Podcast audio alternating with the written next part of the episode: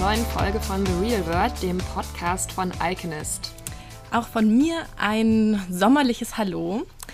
Mir gegenüber sitzt Julia Hackober und ich bin Nicola Erdmann. Ja, los geht's. Heute mit einem Tabuthema, wie ich mal sagen möchte. Uh. Ähm, und zwar geht es darum, wie man als erwachsener Mensch eigentlich noch Freunde findet, beziehungsweise seine Freunde überhaupt behält, weil man ja die ganze Zeit so viel Stress hat und keine Zeit hat, die zu treffen. Und aber auch darum, wie Freundschaften eigentlich enden. Ähm, es gibt ja nicht so ein richtiges Schlussmachen mit Freunden, aber trotzdem kriegen wir es nicht so richtig hin, all unsere Freundschaften zu bewahren. Muss man das? Ist es sogar gut, wenn Freundschaften irgendwann enden? Und ähm, wie geht man mit dem Ende von Freundschaften um?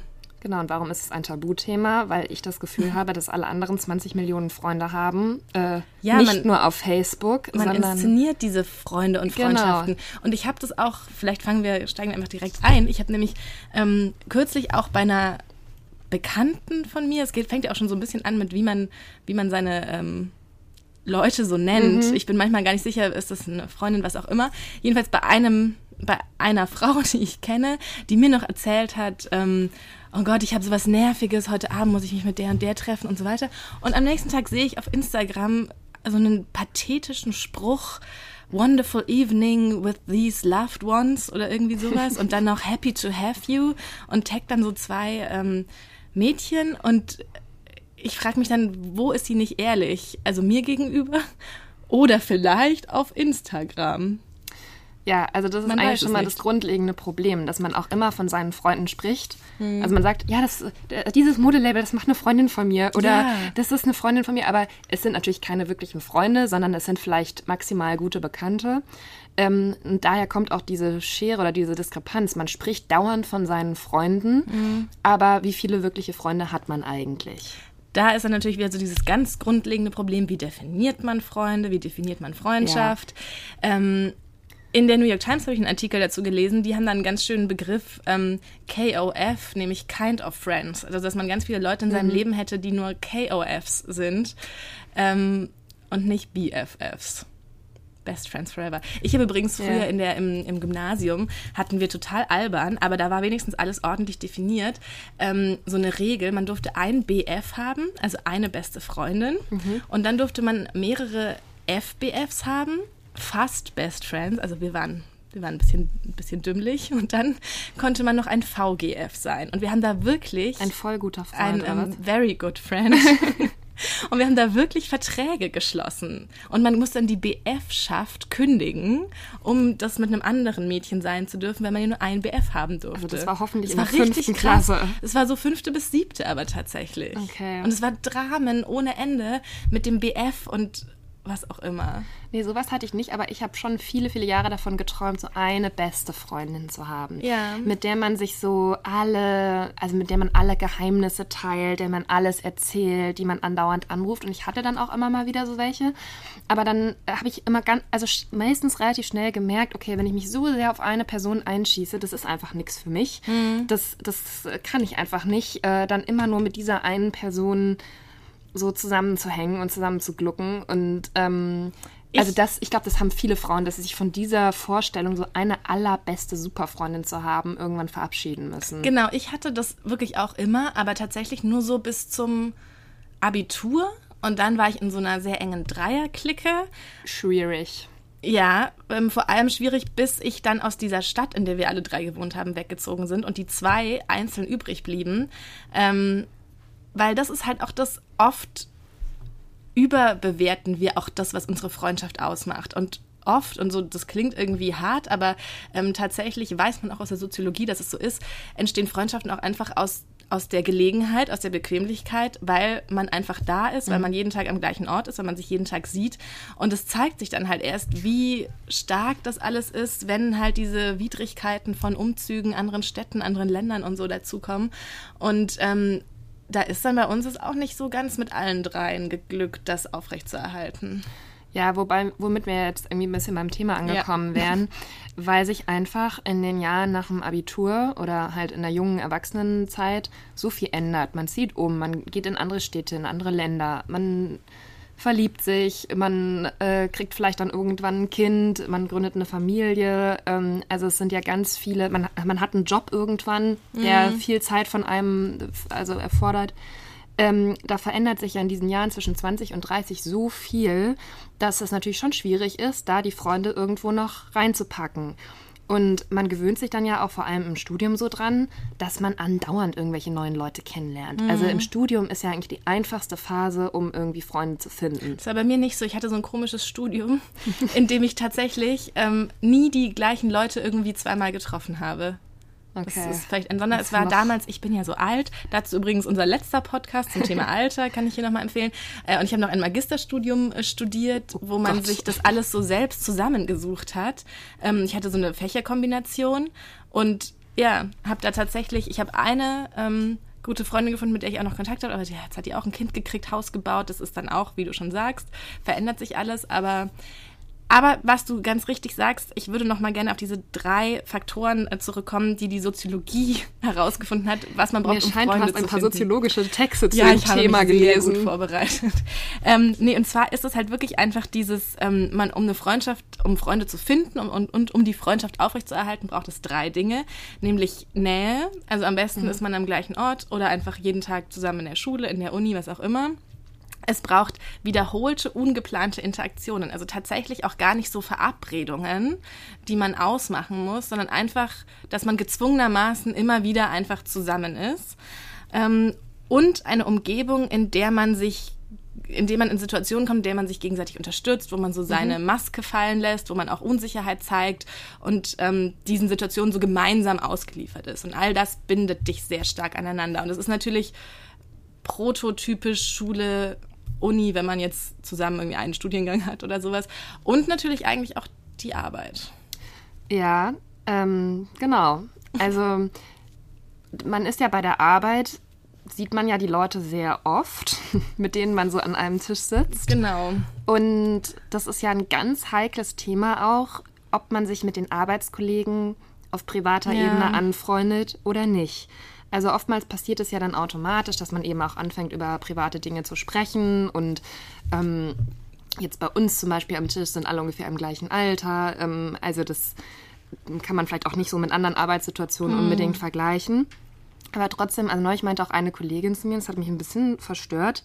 Da haben wir irgendwie darüber gesprochen, wie schwierig es ist, auch gerade in Berlin Freunde zu finden. Mhm. Und ich gesagt, ja, ich bin schon froh, dass ich auch hier, euch hier bei der Arbeit habe und so. Und hat sie, ja, aber wir sind ja keine Freunde. Also wir sind halt Arbeitskollegen. Und da hat man so gemerkt. Da musst du mir später mal sagen, wer das war. Ja, sage ich dir dann. Sie hat das gar nicht so böse gemeint, wie sich das jetzt vielleicht anhört, sondern sie macht halt eine ganz klare Trennung zwischen Arbeitskollegen, mit denen man freundschaftlich vielleicht spricht und mit denen man freundschaftlich verbunden ist, und echten Freunden. Hm. Trotzdem frage ich mich, ob man dann mit den Leuten, die man einfach jeden Tag bei der Arbeit sieht und mit denen man sich, mit denen man so viel Zeit verbringt, dann teilweise vielleicht doch auch, ist vielleicht eine andere Form von Freundschaft, mhm. aber ähm, es ist ein bisschen so wie früher in der Schule oder genau. in der genau. Uni, man sitzt jeden Tag nebeneinander ja. und deswegen hat man auch unheimlich viel miteinander zu tun und deswegen kennt man sich auch sehr gut. Ja. Und man verbringt ja auch tatsächlich mit niemand anderem mehr Zeit, mehr wache Zeit als mit also wenn man so einen 40-Stunden-Job hat, als mit den Arbeitskollegen. Genau, und deswegen, wenn man sich gut versteht, dann ist es doch eigentlich ein, eine, eine super Situation. Ich finde es auch sehr schön. Ich habe da auch einen Artikel vor einer Weile mal drüber geschrieben, über die Büromance. Also, ja. dass, es eigentlich, dass es eigentlich sehr schön ist, wenn man das Glück hat, mit Leuten im Büro zu sein, die man mag. Ähm, und dass daraus dann eben so eine Form von ja, Büromance entsteht. Und dazu habe ich hier im Haus auch einige Leute interviewt. Wir haben ein kleines Video gemacht und das war ganz schön, was dann die Leute so für Geschichten erzählt haben. Und ich glaube auch, dass dann, also warum sollte das eine geringere Qualität von Freundschaft, Beziehung sein, wenn man sich im Job kennenlernt, als wenn man in der Schule oder in der Uni sich kennenlernt. Natürlich, ich weiß, darauf kann man jetzt entgegnen, es gibt hier Konkurrenzsituationen oder so ein mhm. Gefälle oder was auch immer. Ja gut, aber das gibt es in der normalen Freundschaft halt eben auch. Da ja. gibt es auch Konflikte und da ist man auch mal eifersüchtig aufeinander oder sowas. Also ähm, Warum ist es denn jetzt so schwer, besonders ab 30 neue Freunde zu finden? Was würdest du da als die größten Probleme sehen. Hängt ja auch ein bisschen mit dem Thema Bromance zusammen, mhm. dass es natürlich auch sehr einfach ist, wenn man sich auf die Leute verlässt, die im direkten Umfeld sind. Und manchmal merkt man das ja auch erst nach einer Weile, wenn man sich immer so auf seine Uni-Freunde, auf seine Arbeitskollegen so verlassen hat. Und nach einer Zeit merkt man, okay, mit dem einen oder anderen läuft das irgendwie nicht mehr so, man verliert sich aus den Augen. Ähm, dann merkt man ja erst, dass die Freundschaften vielleicht so zerbröckeln und dass der sichere Kreis, den man immer hatte, vielleicht gar nicht mehr so ist. Und in diesem Moment merkt man jetzt, okay, jetzt muss ich mich irgendwie um neue Freunde kümmern, weil sonst stehe ich irgendwie so ein bisschen alleine da. Und dann wird es ja schwierig. Dann fängt man an nachzudenken, wie geht das denn jetzt eigentlich? Wo finde ich denn jetzt Freunde?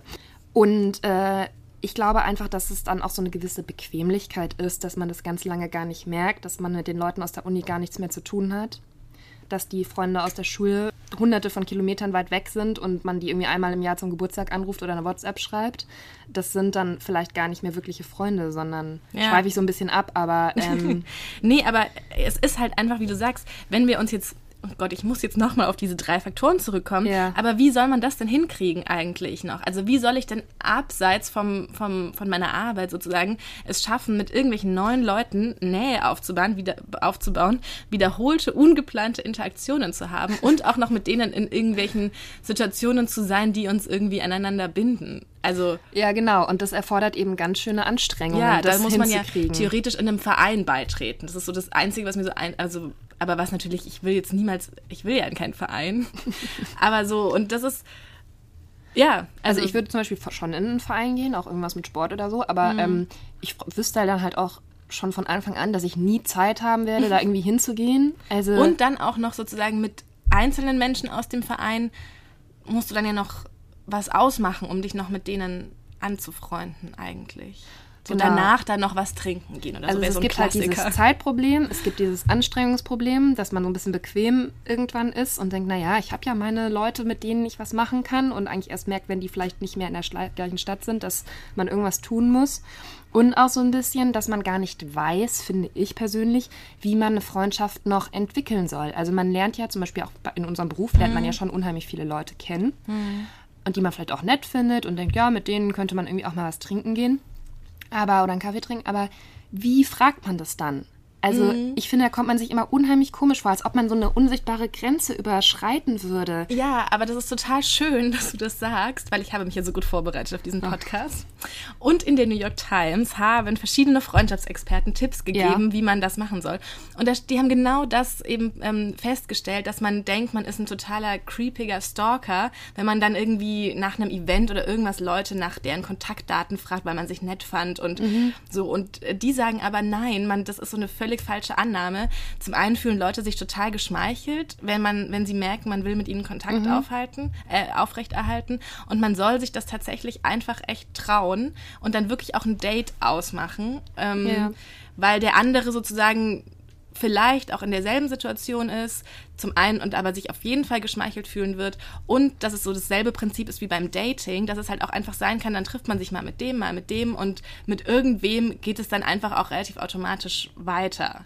Ähm, aber dass halt die meisten, wie du sagst, dieses, genau dieses Gefühl haben, oh Gott, das ist doch total komisch und dann denken die doch, ich habe keine Freunde und was ich von denen will oder so. Ja. Aber das ist genauso dieses, dass man nicht alleine ins Restaurant geht, weil man denkt, alle gucken. Man denkt nur selber, alle gucken. Alle anderen ja. finden es eigentlich ganz okay und normal.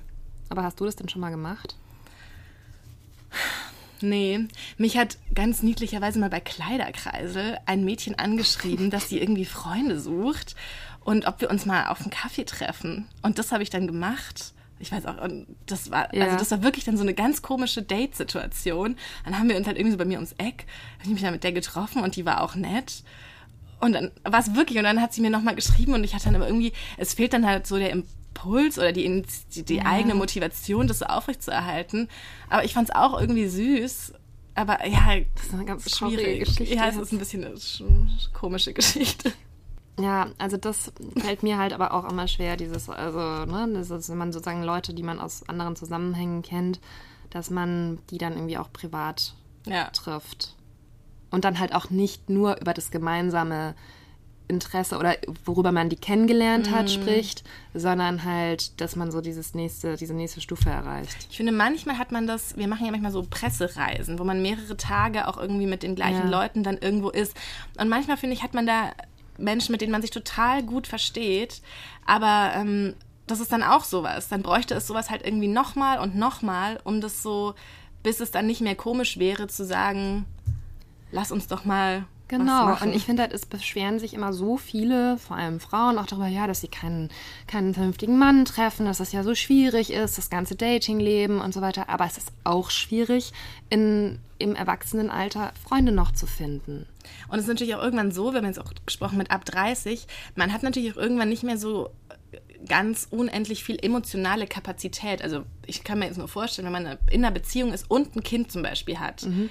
ähm, dann ist doch so die Zeit, die man hat, auch so wertvoll, dass man die ja eigentlich nur mit Kind oder Mann oder was auch immer dann noch verbringt. Und ich kann es mir ganz schwierig vorstellen. Also ich glaube, da ist so eine Phase, in der man wirklich total ähm, Gefahr läuft, seine Freunde zu vernachlässigen, mhm. die normalen anderen Freunde, weil man eben sozusagen so, so sehr neu seinen Fokus ausrichtet. Und ich glaube, dann fängt es an, also mir haben auch Mütter schon, viele Mütter berichtet, sie haben einfach keine Freunde mehr, die keine Kinder haben.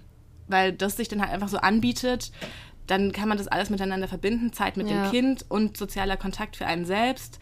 Weil das, ja, das dann, kann ich mir sehr ne? gut vorstellen, dass das dann schwierig wird. Oh Gott, also da müssen wir, bevor wir Gott. Kinder bekommen, jetzt noch schnell uns Freunde Neue organisieren. Freunde, damit ein paar übrig bleiben. Dann. Also wir haben natürlich Freunde. Also siehst du, das ist auch sowas. Man will immer, dass alle anderen Leute denken, dass man sehr viele Freunde hat. Ja. Also das ist mir, muss ich sagen, gar nicht so wichtig, dass ja. die Leute denken, dass man ganz viele Freunde hat, weil also das finde ich eigentlich eher peinlich, wenn man so, das ist halt, weil das jedem klar ist, dass man nicht unendlich viele Freunde haben kann. Ich habe mir hier auf meinen Notizzettel aufgeschrieben, wichtig, Zahl, Serien, fünf Dinge. Und ich weiß überhaupt nicht mehr, was ich damit sagen wollte. Serien, fünf Dinge? Naja, weiß ich jetzt auch nicht. Vielleicht meinst du, dass in, in Serien immer die so große, so feste ja, Klicken haben? Ja, ich wollte, glaube ich, sagen, dass der Stellenwert von Freundschaft ähm, oder dass Freundschaft so an im Stellenwert offenbar in der auch so in der öffentlichen Wahrnehmung steigt, weil immer mehr Serien das auch sehr thematisieren, das Thema Freundschaft. Zum Beispiel Girls. Ja, das stimmt. Naja, wobei da sind die ja jetzt eigentlich Sie nicht sind, so wirklich gut befreundet. Aber zumindest das Thema Freundschaft ist ein Thema. Ja, und auch stimmt. ein Konfliktthema und ein Thema, das auch so die Parallelität von Freundschaft und Beziehung so ein bisschen, also dass es da so ähnliche Dynamiken geben kann, zeigt. Ja. Jetzt ist natürlich die Frage, wenn man, gehen wir mal davon aus, dass man Freunde gefunden hat mhm. oder schon seit langer Zeit Freunde hat, wie viel Zeit muss man in die Freundschaft investieren? Wie viel muss man geben? Wie viel darf man nehmen? Ich glaube, viel mehr, als wir das alle tun. Ja, oder zumindest als ich tue. Ja. Ähm, ich glaube, da muss die Basis schon krass stark sein, damit so eine Freundschaft das aushält, dass man so wenig Zeit dafür hat, wie, also wie ich es zum Beispiel habe. Oder wie ich sie mir nehme, keine ja. Ahnung. Ich bin, habe echt nur so Kapazität für so ein, zwei, mit denen ich echt, also ich weiß noch, früher habe ich mit diesen beiden besten Freundinnen, die ich da hatte, jeden Tag mit jeder telefoniert. Na, das ist krass. Und das war dann halt auch so eine Sache, als ich dann hier angefangen habe zu arbeiten, ging das nicht mehr. Und das hat dann dem Ganzen, das war so der Anfang vom Ende. Und da gab es noch kein WhatsApp. Da gab es noch wirklich nicht so richtig WhatsApp. Das ist auch ähm, tatsächlich was, was man ja auch immer wieder liest, so als Tipp, dass so dieses ähm, den anderen am vermeintlich unwichtigen Alltag teilhaben lassen so wichtig ist. Also, dass man mhm. nicht dann immer so denken muss, ja, und einmal im Monat fahre ich irgendwo in eine Heimatstadt und dann treffen wir uns und dann kommt, dann tauscht man so die wichtigen Dinge aus und das ist dann nur wie so ein, wie so ein Abhaken von Lebensereignisse berichten, sondern dass man wirklich so dieses, wenn man was sieht, schnell ein Foto schicken oder einfach nur mal aus der U-Bahn ja. so sagen, der Mann neben mir stinkt, keine Ahnung, ähm, dass das so unterschätzt ist, aber dass man das, ähm, das gilt übrigens genauso für Fernbeziehungen, dass man das unbedingt tun sollte. Und es wird uns ja zum Glück inzwischen auch leichter gemacht, solche Dinge zu tun. Das stimmt wirklich. Und das finde ich auch eigentlich echt gut ähm, an, den, an den ganzen Sachen wie WhatsApp und so mhm. weiter. Also ich habe da auch mit vielen Leuten von früher so Kontakt, mit denen ich das wahrscheinlich normalerweise nicht mehr hätte. Ja, ja. Und ähm, ja, ich hatte neulich eine Situation, da habe ich mich dann hinterher ziemlich schlecht gefühlt, weil eine Freundin, die in Bayern lebt, mich mhm. eingeladen hatte zum, die haben ein Haus gebaut oder gekauft und wollten so eine Einweihungsparty machen. Habe ich halt länger überlegt und ich konnte dann auch wieder nicht so richtig aus verschiedenen Gründen und dann habe ich gedacht, na, soll ich das jetzt doch noch oder wie auch immer.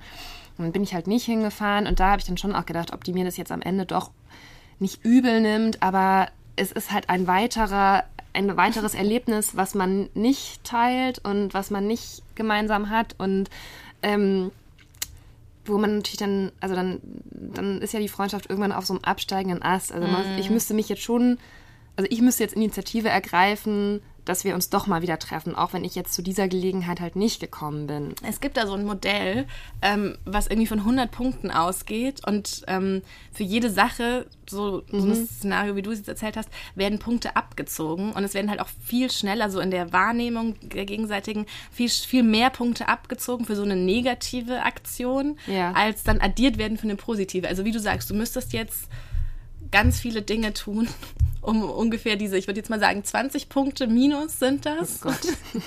ähm, und da würde sozusagen jetzt einmal hinfahren, dir gar nicht 20 Punkte zurückgeben, sondern irgendwie nur 10. Also was müsste ich dann noch zusätzlich ich weiß, noch ein richtig cooles Geschenk mitbringen? ähm, ja, ich weiß nicht. Ich glaube, man muss ähm, wirklich einen merkbaren Aufwand für den anderen be betreiben. Oder das klingt irgendwie so doof, aber sozusagen Dinge tun, die einem nicht bequem sind, um ja, solche ja. Dinge dann wieder aufzuarbeiten. Ja. ja, also gut, diese Freundschaft kann man vielleicht noch ähm, wiederbeleben. Ja. Aber wenn jetzt eine Freundschaft am Ende ist, wie merkt man das? Sollte man das aussprechen? Also es ist ja tatsächlich viel akzeptierter oder es ist einfach total akzeptiert oder normal, so Freundschaften einfach so ausschleichen zu lassen, im Sinne von sich nicht mehr melden und dann ja. war es das irgendwann, wo man ja bei einer Beziehung sagen würde, was für ein Arschloch, wie scheiße ist das denn, das muss man doch zumindest sich einmal sagen. Ähm, und ich, boah, ich weiß es nicht, ich finde es total schwierig, ähm, ob man sozusagen diese Frage, ne, ist ja so, das macht man mit Freunden Schluss oder nicht? Was tut mehr weh? Was ist irgendwie der bessere Weg? Ich weiß es ehrlich gesagt nicht. Ich glaube, man müsste darüber sprechen. Aber es ist also total, wenn ich es mir jetzt vorstelle, finde ich es ganz komisch auch. Ähm, also ich habe es schon ein, zwei Mal gemacht, muss ja. ich sagen. Und ich war danach so erleichtert, weil ja auch oftmals dann Freundschaften schon einen so ein bisschen belasten. Also es ist eben genau wie in einer Beziehung. Wenn man merkt, mhm. es läuft nicht mehr, dann ist es ständig in den eigenen Gedanken und man muss immer überlegen, hat es noch einen Sinn, das weiter zu verfolgen oder nicht? Oder macht mich das eigentlich trauriger, als mich die Treffen irgendwie fröhlich stimmen? Und in zwei Fällen habe ich das dann eben mal beendet und dann auch echt es ging dann so weit, dass ich auch wirklich die Telefonnummern blockiert habe und solche Sachen, weil Krass. ich nicht mehr kontaktiert werden wollte von diesen Leuten. Aber ist dann da was vorgefallen gewesen? Oder? Ja, da sind so verschiedene okay. Sachen auch vorgefallen, aber ähm, die sozusagen nur der Auslöser dafür waren, dass ich dann echt gesagt habe, ne, jetzt kann ich nicht mehr, jetzt mhm. muss das wirklich mein Ende haben. Und vorher hätte ich noch immer so gedacht, naja gut, es kriselt mal ein bisschen, irgendwie sind wir im Moment nicht so auf einer Wellenlänge, irgendwie klappt das nicht so, aber das kann sich auch wieder, wenn bestimmte andere Sachen sich ändern, vielleicht mal wieder einrenken. Und aber danach war ich so erleichtert, da ist mir so ein Stein vom Herzen gefallen. Ich habe mich so befreit gefühlt, dass jetzt nicht diese Freundschaften mich so runterziehen die mhm. ganze Zeit. Man kann jetzt auch sagen, klar, man muss auch mit schwierigen Menschen im Leben irgendwie klarkommen, mit schwierigen Situationen. Aber das ist genau wirklich wie in einer Beziehung. Irgendwann, wenn das einen nur noch belastet, mhm. muss man das auch beenden. Und dann finde ich es echt auch besser zu sagen, nein, das mit, mit uns hat keinen Sinn mehr. es liegt sehr wohl an dir. ähm, bevor man halt das so peinlich ausschleichen lässt. Und dann ja. trifft man sich irgendwo aus Versehen. Und was ja. dann? Also. Es gibt übrigens inzwischen äh, tatsächlich Paartherapeuten, die auch Freundschaftstherapien anbieten. Ich habe da auch mal einen interviewt, ja. der wirklich sagt, ähm, der macht eigentlich eben so Paartherapie für Paare, die in der Krise sind. Und er macht inzwischen auch ähm, Freundschaftstherapien für Freunde, die in der Krise sind. Und er sagt, inzwischen kommt schon auf, auf ungefähr sechs Paare ein Freundespaar. Und da wendet er dann auch wirklich so die gleichen Techniken an wie bei, wie bei Paaren. Mhm. Ähm, weil die ja auch eigentlich vor ganz ähnlichen Problemen stehen. Also gerade in der Beziehung ist es ja auch oft so das Ding, ja, wir haben uns auseinanderentwickelt. Und auch, also ich merke das jetzt auch mit meinen Freundinnen von früher, dass wir uns natürlich anders entwickeln und dass man da auch ganz genau gucken muss, wie nah können wir uns noch sein und wie viel kann man da, kann man da tun. Und ähm, ja, nur so für alle, die, die da vielleicht auch in einer Krise sind, es gibt tatsächlich inzwischen auch Freundschaftstherapien. Ja, da muss man sich aber auch schon sehr wertschätzen, ja. um das zu machen. Ja. Also, da sollte man sich halt lieber vielleicht vorher mal ein paar Mal mehr treffen, bevor halt sowas irgendwie passiert oder Also, weil ich finde es eigentlich keine schlechte Idee, so eine Therapie zu machen als ja. Freunde. Und es stimmt ja auch, das unterstreicht ja auch so ein bisschen den Gedanken, dass Freundschaften halt immer wichtiger werden, weil man ja auch nicht mehr dieses Gefühl hat, okay, jetzt habe ich einen Partner gefunden und für den kann ich mich, äh, auf den kann ich mich für den Rest des Lebens verlassen, sondern dass ja man immer dieses Netz so ein bisschen haben muss, also aus Job, Partner, wie heißt das nochmal, dieses Glückskreis, dieser Glückskreis, oder den du auch schon mal, über den du schon mal geschrieben Die Glücksherzmethode. Die Glücksherzmethode, genau. Ja. Ähm, ich weiß übrigens wieder, was ich mit Zahl meinte. Mit den fünf Dingen? Ähm, ich hatte so eine Zahl recherchiert, wie wichtig Leuten Freundschaften sind. Ja, ich habe die Zahl jetzt auch gar nicht dabei, aber ich glaube, es war, dass 92 Prozent der Menschen sagen, dass Freundschaften unerlässlich für sie sind. Ja, klar, das würde jeder sagen, aber dann muss man mal sein eigenes Leben sich anschauen und überprüfen, ähm, ja. Also ob das halt wirklich zu 92 Prozent erfüllt ist. Und noch genau, und man merkt auch oft erst, ähm, wenn man halt in irgendwelche Situationen, Lebensereignisse kommt, ob man überhaupt noch Freunde hat oder wie viele enge Freunde man hat. Also das ist, glaube ich, so dann dieses Hochzeit planen. Zum Beispiel beim Thema Hochzeit, genau. auch dazu gibt es einen Podcast, ähm, wo mir auch oft Leute erzählen so, hey, ich bin bei dem und dem auf der Hochzeit eingeladen. Eigentlich kenne ich die überhaupt nicht richtig. Aber das ist dann, glaube ich, so, dass dann Leute sagen, scheiße, wir, wir wollen ja aber ein großes Fest haben, wir laden wir jetzt ein. Das ist wirklich so. Ja. Und also da muss ich wirklich sagen, das ist eine Sache, die ich für mich als erwachsene Person so abgelegt habe, was ich schon eben meinte mit dieses, ist mir nicht so wichtig, dass ich so viele Freunde habe. Und mir ist es auch nicht wichtig, wenn ich Geburtstag feiere, dass dann da 50 Leute aufschlagen. Also mhm. Das finde ich so krank oder so irre, diesen Gedanken, dass man dann bloß repräsentieren muss, wie viele Leute man kennt. Ja. Das, das kommt mir so kindisch vor. Also das, und ich glaube, das ist auch wirklich durch diese ganzen Social Media und Facebook und so weiter noch verstärkt in unserer ganzen, in unserem ganzen Aufwachsen und Erwachsenwerden, dass man immer denkt, oh Gott, ich muss so viele Freunde haben. weißt du noch früher, als man immer diese Gruppenfotos mit 20 Leuten bei Partys gemacht hat? Mm, -mm. Ja, okay. Das fand ich schon immer so ein Stress, dass man da möglichst auf vielen Fotos war. Ähm, Ach, meinst so, du jetzt aber so komische Fotos von so Partyfotografen in so hässlichen Discos? Ja, das war ganz früher. Und Ausmontaler aus am Start, sage ich dann nur. Und ähm, dann aber so im Studium und im Auslandssemester wurden immer so bei allen Partys halt die Hälfte der Zeit damit verbracht, so Fotos von allen 20 Freunden. Also ich glaube, da merkt man wieder diese vier Jahre Altersunterschied zwischen uns. Okay, das war dann bei dir noch nicht das so. Das war dann bei mir. Äh, ja, okay, also naja. Magisterstudium, sage ich mal. Also wie gesagt, mir ist das nicht mehr so wichtig. Ähm, aber trotzdem finde ich es auch wichtig, dass man sich äh, weiterhin darum bemüht, Leute kennenzulernen oder auch in sein Leben reinzulassen. Und ja. dass man sich nicht so darauf verlässt. Das habe ich nämlich, als ich nach Berlin gezogen bin, wirklich stark gemerkt, dass viele Leute dann so denken, die schon länger hier leben, ja, ich habe ja meinen Kreis und ich muss den jetzt auch nicht mehr erweitern. Also das ist, glaube ich, so ein Berliner Phänomen. Dass man da so ein bisschen auf Widerstand gestoßen ist, ich zumindest. Oh, ich hatte es aber auch, ich finde, in München ist es auch so. Ja. ja. Aber das ist doch eine komische Haltung. Naja, aber vielleicht es, haben die Leute auch einfach das Gefühl, dass ihre emotionale Kapazität voll ist. Das glaube ich nicht. Die denken einfach, das ist uncool, zu, irgendwie zuzulassen, dass man auch noch neue Leute rein hat. Man muss immer demonstrieren, dass man schon so viele Freunde hat, dass man keine Kapazitäten für andere hat. Hm. Ob die Kapazitäten wirklich erschöpft sind, sei dahingestellt. Ich muss ja auch immer noch so viel Fernsehen. Also wirklich. Manchmal sage ich Sachen ab, weil ich lieber was im Fernsehen schaue. Es ist ja gut, also dann brauchst du dich nicht weiter wundern, dass du keine Zeit hast, um mit deinen Freundinnen oh, zu telefonieren. Gott. Okay, bevor wir uns jetzt wieder hier in so ein schlechtes Licht stellen, ähm, was wollten wir noch besprechen? Aber das ist ja bei mir nur noch ganz kurz, ja auch ja. so, weil wir hier schon immer so viel besprechen. Ja, das stimmt ein bisschen. Ich habe dann so das Gefühl, ich habe abends so nicht mehr so, ich habe dann mit euch alles schon geklärt. Ich brauche jetzt gar nicht mehr noch mehr Input das stimmt wirklich ein bisschen. Dass man dann auch manchmal schon erschöpft ist, wenn man abends noch eine Freundin ja. trifft, der das dann nochmal alles ja. zu erzählen. okay, ich habe leider kein Spiel für. Ich wollte eigentlich ein Spiel spielen. Ich habe kein Spiel. Aber wir haben jetzt auch schon ziemlich lang gesprochen. Okay. Dann ähm, beenden wir das doch an dieser Stelle. Schreibt uns, wenn ihr unsere Freunde werden wollt. Genau, dann freuen wir uns. vielleicht antworten wir, vielleicht muss ich auch Fernsehen. ja, und nochmal kurz zur Information. Einfach, weil wir das nochmal ein bisschen Werbung für uns und unseren Podcast machen ja. wollen. Ähm, abonniert uns wirklich gerne auf allen Kanälen, von iTunes über Spotify, über Deezer bis zu Soundcloud. Ähm, abonniert uns, liked uns, teilt uns, schreibt uns, wenn euch irgendwas nicht gefällt, wenn euch was gut gefällt, wenn ihr Fragen an uns habt. Ähm, Folgt uns auch auf unseren Instagram-Kanälen. Da posten wir auch viele interessante, lustige, unterhaltsame Dinge. Nicola, und Fotos von uns alleine. Von uns alleine. Ohne Freunde. Ohne Freunde, genau. Das ist mir aber wirklich letzte Sache zum Thema Freundschaft ja. aufgefallen, dass auf meinem Instagram-Kanal ist irgendwie so einmal mein Bruder zu sehen und einmal meine Mutter. Hm. Und einmal halt ihr auf unserem Teamfoto. Ja, ich glaube, bei mir ist es ähnlich. naja, weiß man jetzt auch nicht, ob das ein gutes oder ein schlechtes Zeichen ist.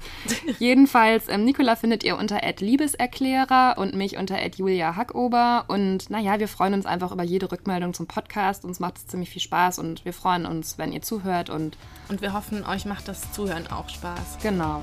Gut, macht's gut und bis bald. Tschüss.